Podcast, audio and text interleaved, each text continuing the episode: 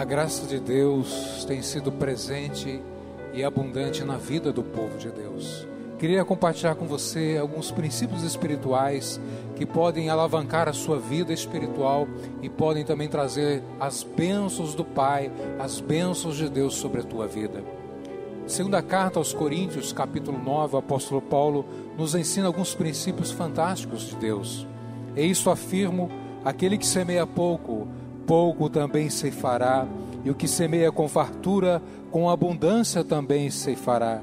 Cada um contribua segundo tiver proposto no coração, não com tristeza ou por necessidade, porque Deus ama o que dá com alegria.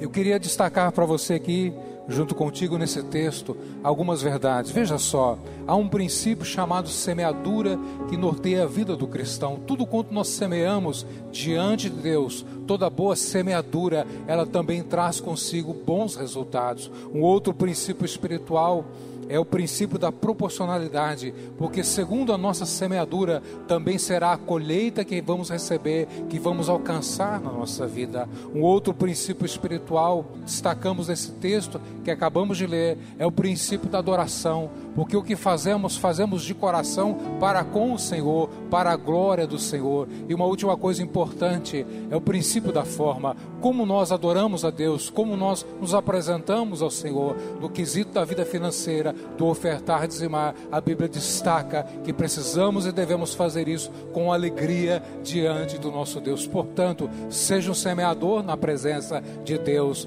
Portanto, digo a você, seja alguém que tenha na sua vida este propósito de ter uma boa colheita diante de Deus, mas também que faça uma boa semeadura para com o Rei de Deus. E saiba sempre que tudo que você faz na sua vida, você está adorando e glorificando o nome do Senhor. Deus é Pai, Deus é Senhor, Ele cuida da gente. Portanto, nessa hora, queremos orar, consagrar a Deus os nossos dízimos e as nossas ofertas, com a convicção que o Paulo, Paulo diz aqui. Isto eu afirmo, isso é uma convicção que trazemos em nossa vida e o cristão precisa trazer isso no seu coração, que tudo que realizamos fazemos com alegria, de coração, para com o nosso Deus e Pai. Graças a Deus, Deus te abençoe.